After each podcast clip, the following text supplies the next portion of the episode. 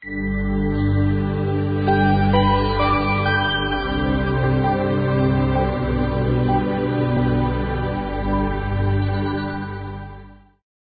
去两年呢，其实我们发生了许多前所未有的事情啊。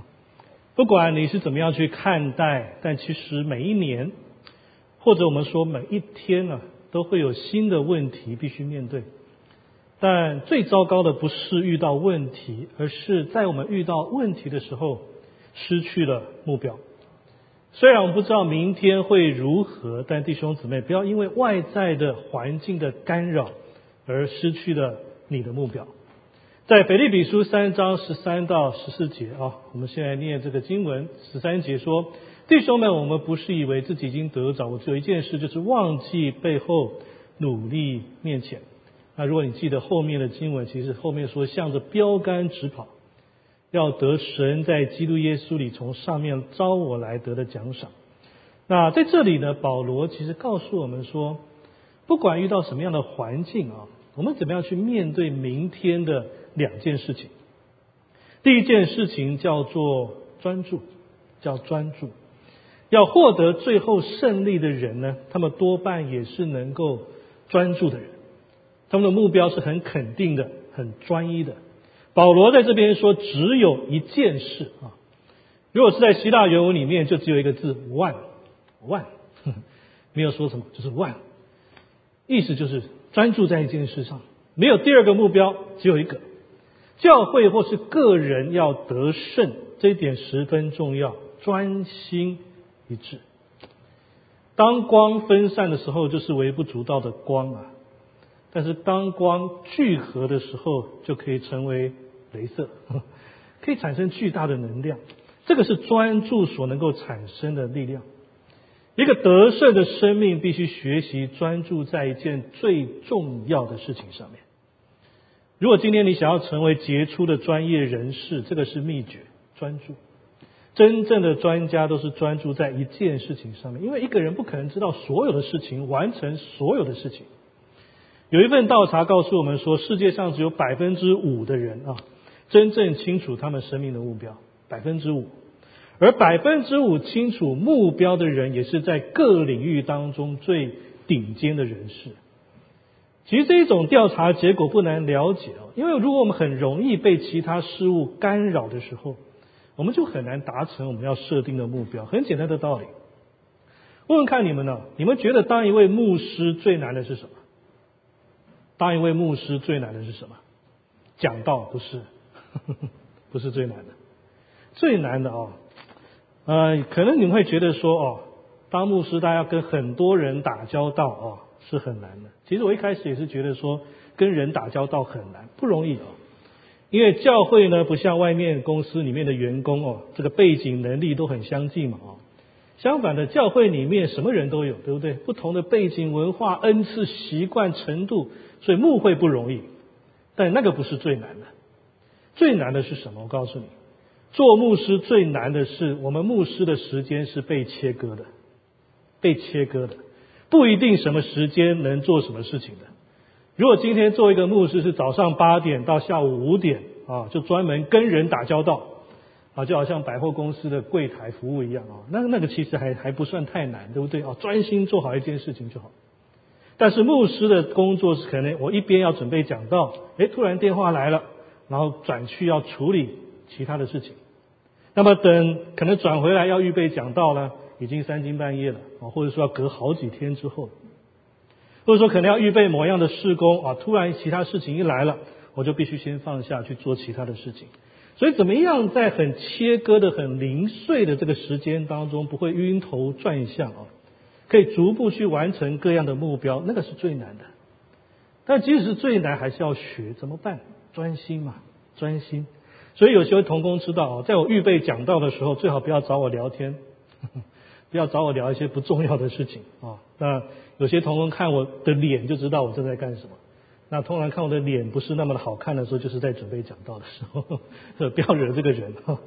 那因为时间不多嘛，要专注，专注。哪怕只有很少的时间，其实我们可以完成不少的工作的。其实专注是神赐予我们每一个人的特质。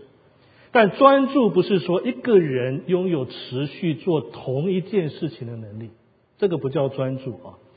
不然我告诉你，世界上最专注的动物叫做猪，对不对？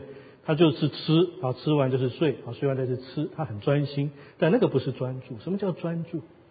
专注就是一个人懂得分辨，分辨什么重要的事情要先去做，什么事情是比较没有重要的，先摆在一边哦，不用花太多时间去注意。所以保罗说他只有一件事情，不是说他一生只做一件事情。保罗当他说只有一件事情的时候，他是说知道哪一件事情是最重要的。就好像今天一找牧师聊天啊，聊的是属灵的事情、生命的事情、生活遭遇的事情，那很重要。我马上会放下我的工作啊，听你说话。但如果你今天找我聊的是，哎，哪一家餐厅好吃啊？啊，哪一家理发店这个头发烫的比较卷啊？啊，啊，谁家的八卦啊？这些，那就需要等等，对不对？因为时间要把最重要的事情先做好，再留给其他的事情。所以专注就是一个人懂得分辨生命当中事物的重要性。而这一份能力，神已经放在我们的生命当中。我们大脑里面其实都可以自己去决定，说什么事情简单的去做，什么事情仔细的去做。我们的大脑是很精准的，会自动把那些不重要的事情遗忘、忽略，哦，不让那些事情来干扰我们。但为什么会这样？等一下我们会说啊。有一个街头实验是这样啊，我觉得有一次看到，我觉得很妙。有一个女人。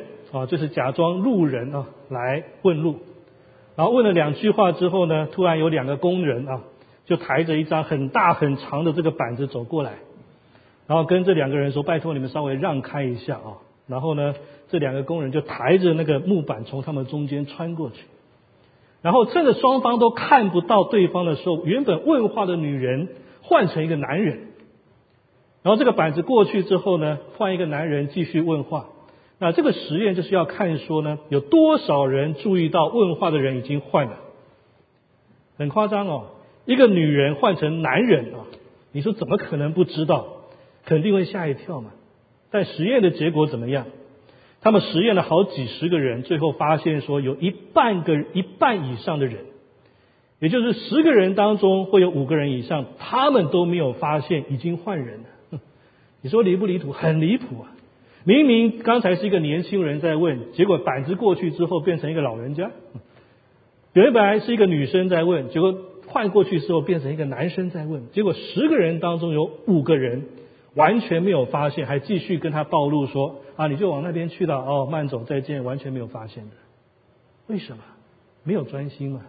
人的大脑会自动判定这件事情不需要注意，没有什么价值。就不会注意到这一件事情的细节，所以是否专注一件事情，是来自于一个价值观的选择。一个人生命价值观的选择，是我们去定义这一件事情的价值值不值得我来注意。所以，一个人所专注的事情。会显露这个人的价值观是什么？比如说，有些人会很专心的去想未来的计划；有些人会很专心的想我怎么为人来祷告；有些人会想我怎么去传福音；有些人会很专心的想啊，过去人是怎么得罪我的、伤害我的那些苦涩的遭遇。这个是人的价值观。人决定那个生命的区块，那个价值，然后活在当中，专注在里面，那个是人的选择。但保罗的教导是什么？他说：“你若要得胜，要专心向前，努力面前。前面的钱不是金钱的钱，对不对？很多努力向前，money 啊，这个不是保罗的教导。”常有人说，如果你要有人喜欢你啊，你可以把名字改成美金，对不对？我改成卓美金，哇，那大家都很喜欢我。美金不是这个钱哦，不要用金钱来衡量所有的事物，向前看，前面的钱，因为钱代表的什么？代表一种希望，钱代表一个新的机会，代表一个改变，带来一些挑战，带来动力，带来进步，向前面去看的人生才有意思。当然，我们等下会说怎么向前看，但是首先你先不要向后看，先学习向前看。我不知道你们当中有多少人喜欢回味过去年轻时候的照片，我相信你们当中很多还很年轻了啊，还不需要到这个阶段。那有没有回去看一下过去那个英姿焕发、美丽动人？我那个石榴裙下不知道拜倒了多少人哇！那个照片，然后看了过去的风光，有没有比较快乐呢？其实不一定，对不对？有些时候只是一点点的安慰，然后加上港章，对不对？有时候看了还要流泪，对不对？有时候看到我以前的照片，我真的想流泪啊！想说，哎呀，过去怎么这么的潇风度翩翩啊？那现在怎么变得很不一样，对不对？其实哦，我们要往前看，往前看。有一次我在网络上面看到一组照片，里面都不是帅哥美女啊，都是老先生老太太。有的是牵着手，然后漫步在夕阳下面；有的是太太坐的轮椅，然后先生在后面推啊，帮太太撑伞啊。有些是先生已经听得不太清楚了，然后太太很微笑的在这个先生的耳边说话。当，这些照片你看的就不是感伤，而是感动，对不对？虽然没有年轻时候的漂亮，身体也不健康，但他们很享受关系，很享受。他们没有一直看着过去，而是专注于现在，而且盼望着未来。所以，当上帝跟我们说过去的不要再想，我们要专心向前。不管你几岁，不要说做不到，不要说我没有办法，不要这么说，因为神赐给我们能力。让我们可以注意该注意的，而且是往前面是有盼望的。人是有那个能力，可以把过去很多的事情痛苦忘了，但是要看我们有没有这样的一个决心啊。所以盼望所有的弟兄姊妹，我们使用神所给予那个专心向前的那个能力啊。该记住的，我们感恩，我们专注一些有的没有的，把它忘记，把我们的注意力放在未来。想想怎么样去实现我们生命的目标跟理想，继续往前走，这个才有意义。圣经的话绝对不会骗我们。保罗告诉我们的第二句话：向前还不够，要向着标杆直跑，要得神在基督耶稣里从上面招我来得的奖赏，叫定向。如果你要专注往前面走，必须要先确定你的目标在哪里。你生命的目标在什么地方呢？有一个农夫啊，教导他的儿子怎么样把这个田呢可以犁得很直啊。他就告诉他的儿子说：“你只要望着田那一边的某一个目标，你笔直的这样犁过去，你所犁的田就会非常的整齐。”过了一会儿呢，这个做父亲的就发现他的儿子所犁的这个田呢，不但不直，而且还像个问号一样的。他的儿子的确是遵照父亲的吩咐去。离的啊，但问题是，他所看的目标是田对面那个不断走动的一头母牛，母牛。所以，其实很多人一生当中的目标啊，他们所看的不是一个很固定的目标，他们所看的是一个移动的目标，移动的目标。所以，一些人他们一生走来，真的是就像充满问号一样的。为什么？忙了半天，苦了一辈子，结果结果是不如预期的。总觉得说什么事情都好像没有办成。所以你看，有些人把目标放在会变动的金钱上面，他的人生就像股票走势图一样，对不对？随着股票忽高忽低，忽高。有些人把目标放在儿女的上面，所以儿女还在家的时候啊，希望他们赶快毕业，快离家吧。等他们离家之后，就希望哦，他们赶快回家吧。有些人的目标是放在爱情上面啊，所以不断的去寻找爱情，寻找各样的关系，但找不到合意的，那只好继续找。也有些人把目标放在很虚浮的名位上面的，各种角力、各种竞争，希望让自己能够有一个好的名声跟地位，最后发现一切都是自我感觉良好而已。其实别人也不怎么看重自己，也有些人他没有目标，所以整天怀才不遇，觉得社会不公。那一些的事物没有一样可以成为人生的目标，因为那个叫做变动的目标。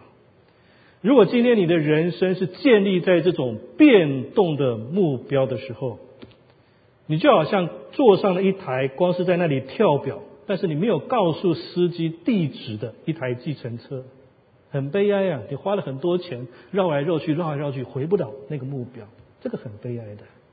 所以弟兄姊妹设立目标。这个是人生当中最重要的一件事情，这决定你将来是朝向什么样的地方，也决定我们人生的价值是什么。你要知道，人跟动物最大的不同就是我们人会设定目标的哦。这个动物不会自己设立目标，他不会想要提高自己内在的深度，对不对？那么这个猴子它不会从小就立志成为科学家，不会，它顶多就是跟其他猴子去打架，啊，成为美猴王嘛，啊。你要让这个驴子走到目的地，你们都看过嘛？你看卡通片怎么画的？画一根竹竿，对不对？前面吊了一根红萝卜，啊，吊在驴子的那个前面，啊，为了要吃，啊，这个驴子就跟着这个这个红萝卜一直往前走，不然它死都不走。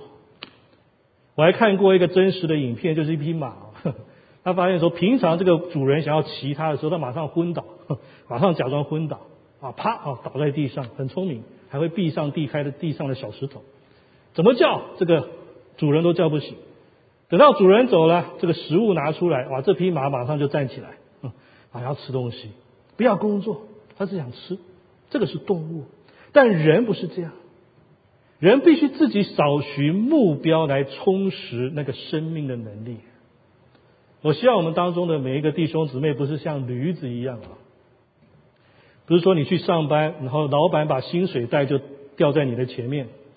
然后你就一直做，一直做，一直做，哦，做的不错。老板说好啊，我给你换大一点的薪水袋，哦，帮你加薪，啊，你就越冲越有劲啊。弟兄姊妹，这个是你的人生吗？我但愿不是啊，因为人不是为了赚钱而活的，金钱是我们应该得的。我再说一遍，金钱是我们应该得的，因为圣经说做工的后面说什么？就有工价，对不对？做工的就有工价嘛。你有做就有饭吃，你有做就有金钱可以拿。这个是圣经的原则，你不用担心没得吃，一定有得吃。上帝自动会给我们吃。但是我们人常常就忘记了那个生命的目标，最后只沦落成为吃，变成老板所用的一个工具，用钱让我们继续往前走，这是很悲哀的。当然，你可能会说，牧师啊，我有目标，我已经计划这个月要做这个，这个这个明年要做个很有目标。但保罗说的是要朝着标杆直跑。那一个标杆是不是有意义？是不是有价值？这个是最重要的。还是今天弟兄姊妹，你的一生就是等着退休？我知道在硅谷这个地方啊，很多人梦想叫提早退休，对不对？但问题是你退休后要干什么呢？你退休的目的是什么呢？有没有想过？如果你的目标只是要退休的话，那是一个错误的目标。因为只要你上班，早晚一天你会退休的，这个叫人生，对不对？所以你不用把退休当做目标，时间到了自然就退了。同样的，今天你当父母，你的目标是什么？你说我把孩子养大，其实这个也不是目标。这个也不是目标，因为就算你不养，孩子还是会长大。你不养，美国会帮你养，对不对？邻居会叫警察来，哦，因为你虐虐待，哦，警警警察把你孩子带走，到那个真正爱孩子的家庭去养，孩子一样长大。时间到了，自然发生，这个不叫目标。教会的目标是什么？是每周日有人来讲道，啊，没有人开，午饭有得吃，有小组，有团契，有程序，能够正常运作跑完，财务正常就好。这些事情也不是目标。如果是目标的话，那很容易达到。弟兄姊妹都做得很好，那个不是目标。所以什么是目标？弟兄姊妹，目标是什么？目标就是说这件事情需要我去努力，需要我去改变，需要我去付上代价。以至于可以带来人生命益处的果果效，这个东西叫目标。我再说一遍，目标就是需要我努力，需要我改变，需要我付上代价，然后可以带给人生命益处的功效，这个叫目标。所以，作为父母，你的目标不是把孩子养得很胖、很健康就好，不是，这个不是目标。而是要教育，对不对？教育一个孩子，让他长大之后对社会有贡献，他要关心社会，他眼睛不是只有钱。我告诉你，你要养出会读书、会赚钱的小孩，很简单，很简单嘛。你的孩子会会念书，就让他进修嘛；不会念书，就去打工嘛，就会有钱嘛，很简单。但是你要教出一个愿意奉献自己、真心去爱人的孩子，就很难，对不对？你要教出一个他赚钱，他不光是要改善自己家里的经济，他是要改善全世界经济的这个孩子就更难，对不对？如果你能教出这样的孩子，就是很杰出的父母，你就很厉害。所以懂我的意思吗？教出一个医生不厉害的，但是能够教出一个爱人，我们说是悬壶济世的医生，那是真正厉害。还有些医生，他是为了救人去偏远的地区去行医啊，这种人就很难教。但这只是有意义的目标。教会也是一样的，教会的目标是什么？教会的目标是教会里面的所有的人都成为真正的门徒，每一个人都有传福音的使命感，敬畏神，真诚去敬拜他，这个才是目标。教会的目标是人在教会里面到底有没有改变，有没有成长。有没有清楚我们内在生命的缺陷？我们去改变，然后去看看我们愿不愿意为福音工作付出多少？有没有真正想去影响社区、影响世界？这个叫目标。这一种的目标才会让人一直的前进，才会想说一直去追求。所以，真正的目标是一种生命价值观的。保罗在这里用两个字来形容，叫奖赏。奖赏，但保罗所谓的奖赏不是物质的奖赏，天国的奖赏不是物质，因为任何的物质到了天堂，久了都会让你很厌烦。再漂亮的天使，你看久都会烦的。真正让我们满足的是那个心态，那个价值观，那个关系，那个是心态的问题。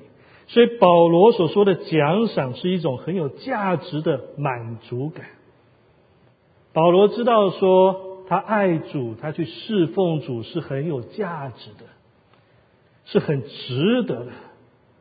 而那一些的满足就成为他的奖赏，而这种观念就不断的引导他去前进，引导他去前进。所以弟兄姊妹，今天你的价值观是什么？你是否在神的那里？你得到了一些永生的价值，或者你所看到的价值只是这些外在的价值。比如说，有些人会追求爱情，这个是目标。但什么叫爱情？如果你说爱情就是钻石，那你的爱情很快就达到了，因 为钻石总有一天你可能可以买到手的。物质的东西很容易弄到手。也有人说爱情就是结婚，哦，那就完了。不是说结婚不好啊。有人说结婚是恋爱的坟墓，不一定啊。但是结婚也不难嘛，哦，结婚你只要找到对象，拿个表格，然后站在台前，牧师问你们啊，You do I do 啊，然后签名，婚就结了，很容易。但那个不是爱情，爱情是一种心态，是一种价值，是一种付出，对不对？你需要改变，这个是一个目标，那个改变才会目标。所以真正的爱是什么？真正的爱是说，我不在乎你长得怎么样，不在乎你送我什么样的东西，但我对你忠诚。我们期待彼此的关系更亲密，在那个关系当中得到满足，得到信任，得到安慰，这个是爱情的目标，对不对？所以，如果你的心态正确，你就不会因为说结婚很久很厌烦。真正的爱会让我们感到很幸福、很满足。所以，真正的目标就是找到正确人生的价值观，调整心态，去判别在你生命当中什么是重要的事情。我再重复一遍，什么叫目标？目标就是这件事情需要你努力，需要你改变，需要你付上代价，以至于能够带来对人生命益处的功效，这个叫目标。所以今天你成为基督徒，你的目标不是说进天堂得永生，这个不叫目标，因为你信主的那一刻已经达到目标。基督徒的目标是什么？保罗给予我们一个良心的建议，在哥林多后书五章九节说：“所以无论是住在身内，离开身外，我们立的志向要得主的喜悦。”保罗的目标给基督徒的一个提醒，叫做得神的喜悦。世界上没有哪一个奖赏胜过神所喜悦所得的奖赏。而保罗希望在他生命终了的时候，站在耶稣面前，可以听到耶稣说：“很好，你这个又良善又忠心的仆人，在不多的事上有忠心，可以来享受主人的快乐。”弟兄姊妹，这个目标太重要了。道理是很简单，但如果你不认识神，如果你跟神的关系不好，那我告诉你，就算你现在已经得永生进天国，你将来到天堂，你会觉得很无趣。你知道吗？有一次呢，我们全家去游乐园，我坐在这个椅子上面休息，我就看到一家人呢在那里吵架，因为小孩子想要吃冰淇淋，那妈妈说不健康哦，不准。那爸爸就说啊，没关系啦啊，今天是放假。结果全家吵成一团。你看到，本来去游乐园这开心的地方很开心，结果吵成一团，为什么？因为他们的目标弄错了，对不对？他们把去游乐园当做目标，结果忘了去那边的目的是什么呢？去那里应该是让全家人的关系得到很满足，关系越来越好，大家在一起那种幸福的感觉才是真正的目标嘛，对不对？同样的弟兄姊妹，今天你来到教会，以后去到天堂，目标也应该是这样的。我们要追求那个关系的满足，关系的幸福跟快乐。今天你跟上帝、跟弟兄姊妹永远在天堂在一起，感觉那个满足跟幸福，那个是目标。但如果你目标弄错了，你去天堂不会快乐的。你可能看到某某弟兄、某某姐妹、某某牧师在天堂，那你说他来干什么？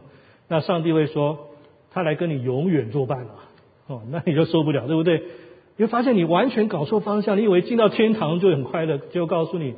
结果那个你不喜欢的人跟你一起作伴，你怎么办？